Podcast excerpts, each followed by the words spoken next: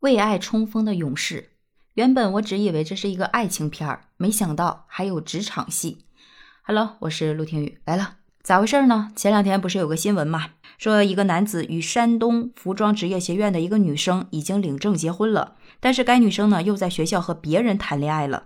这个男子发现之后，就骑了三天三夜的共享单车，光脚翻墙进入学校讨说法。进去之后，在校园里一顿奔走啊！据说人字拖掉了，就光着脚走，而且边走边喊王某某的名字。随后，学校就出现了几个男生开始围追堵截这名年轻男子，后者是一对五，但是也不落下风。最后，保安叔叔出动，这才制服了这个年轻的男子。这个事情一经发酵起来，闹的就是非常的火热。据说在事情还没有结束的时候，女孩就已经发文称这个男生为前夫了。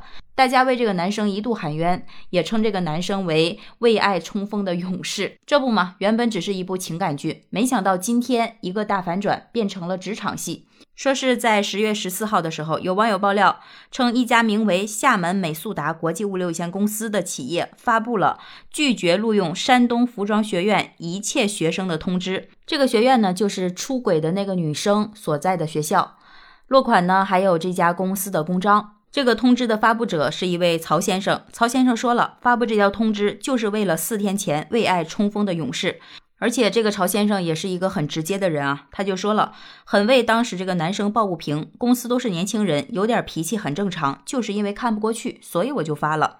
而网友们却认为呢，他是在蹭热度，属于就业歧视。还有网友表示啊，这样打倒一片不太合理吧？山东服装职业学院的其他学生有什么过错吗？这个事儿到底是不是蹭热度啊？我还真不知道，但是确实闹得挺热。据说厦门市湖里区劳动保障监察大队的工作人员也表示了，如果通告是真的，那可能涉嫌歧视，但具体的话还是要看证据。就在当天的下午，这个曹先生呢就已经接到了福州上级公司的批文，自己呢也已经被降级了，目前处于停职的阶段。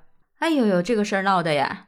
我不知道我有没有眼花啊？在某些新闻里面，我似乎看到男主和女主已经和好如初了，疑似啊，当然人家也说是疑似，具体怎么样咱也不知道。但是不管怎么样吧，你们的感情戏有没有想到带来这么大的影响啊？山东这个学院的其他学生丧失了一个工作机会不说，关键是这个曹先生为这个男主站了队，他居然被停职了，这个事儿搞的对吧？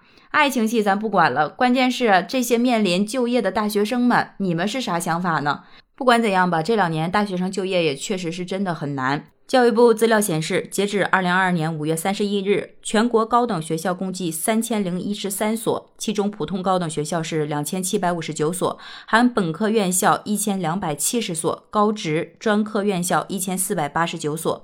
二零二二年二月十四日，经国务院批准，第二轮双一流建设高校名单公布，共计是一百四十七所院校上榜。所以啊，这其中大部分院校都是二本和三本。而就在今年二零二二年，也是史上最多的毕业生走出校园的一个时间，一共是有一千零七十六万。而这些学生呢，大部分都是来自二本和三本的。一个是学生的数量增加了，是史上最高；再一个也受到大环境的影响。据说呢是这样的：论技术呢，二本、三本的学生比不上专科生；论学术呢，又比不上重点大学，所以就成了就业的夹心饼干。那这么多学生真的要面临失业吗？输在起跑线上的二本和三本如何在职场突围呢？其实每次面对这样的问题的时候，我也会很愁，因为我也是一个妈妈，虽然孩子还小嘛。但是学历是敲门砖这个问题，可能在我们国家永远都没有办法跨越。如何突围，就成了一个我们必须思考的问题。恰好最近关于这个就业问题的报道还挺多的，我就看了几篇文章。其中一篇，我觉得里面有讲过几个小故事，可能会给我个人吧，包括你在内，也许我们都会有一些启发。比如说，这里面介绍了一个年轻人，他叫王翰，他是北京一所三本院校的管理学。毕业生，他本人对汽车是非常喜爱的。毕业之后呢，就入职了一家汽车自媒体公司。这家公司呢，对能力要求高于学历，而且在工作当中他也是非常勤奋。目前呢，已经工作有四年了。目前每个月的净收入大约是两万元左右。所以在大家的眼中，他从三本毕业能实现目前这个收入，可以说是实现了弯道超车，非常的不错。据这个王翰介绍说，他这家公司呢，最初他来的时候只有十来个员工，是一个创业型的公司。老板对能力和热情要求高于学历。刚开始呢，他挣的也不是很多，但是他胜在勤奋努力，能够沉下来。他的工作经常都是连轴转的，有的时候甚至五天、十天、半个月都不会休息一次。但说实话，哪个年轻人都会有浮躁的时候。据他所说，在他积累一定经验之后，他也想过骑驴找马去跳槽，跳槽到大公司。但是大公司对学历的要求就很高了，所以最后呢，他就选择在一家公司做好自己的本职工作，不断的去成长。目前他已经有了自己的车，也有了一个比较舒适的住所吧，所以呢，他就感慨啊，说年轻人还是不要盲目的自信，盲目的乐观。但是呢，他现在也在未来做打算，说这样一份工作还是很辛苦的，经常没有休息的时间。等到年纪大了的时候，又该怎么办呢？我相信，只要是能沉下来，认真做每一件事情，认真对待生活，生活总会给你答案的。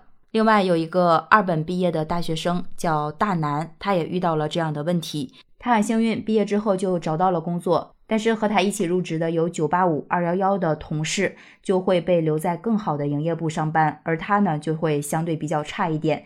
所以这一刻他就意识到了学历把自己卡住了。但是他并没有因为这件事情而放弃什么，或者是因此而气馁。他在上班时间呢表现是非常优秀的，下班呢又开始复习资料进行学习，最后呢成功的变成了客户经理，而且在工作当中也会越做越好。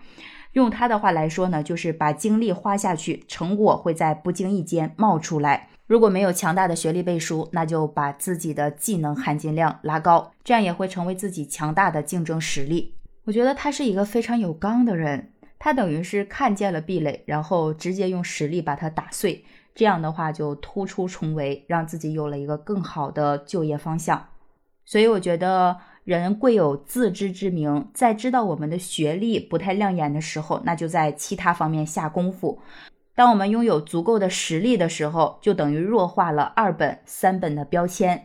当标签不再成为绑架我们的武器，那凭借我们的实力就可以很好的突出成为。祝愿所有的大学生都能够保持自己乐观自信的状态，一步一个脚印的走下去，用实力突出成为。祝你们早日脱掉二本三本的标签。好了，就聊到这儿吧。这不是一档新闻鸡汤的节目，如果有能打动你的点，期待在评论区给我留言。喜欢我的节目就订阅录听吧，期待你的转发和好评。我是陆听雨，拜拜。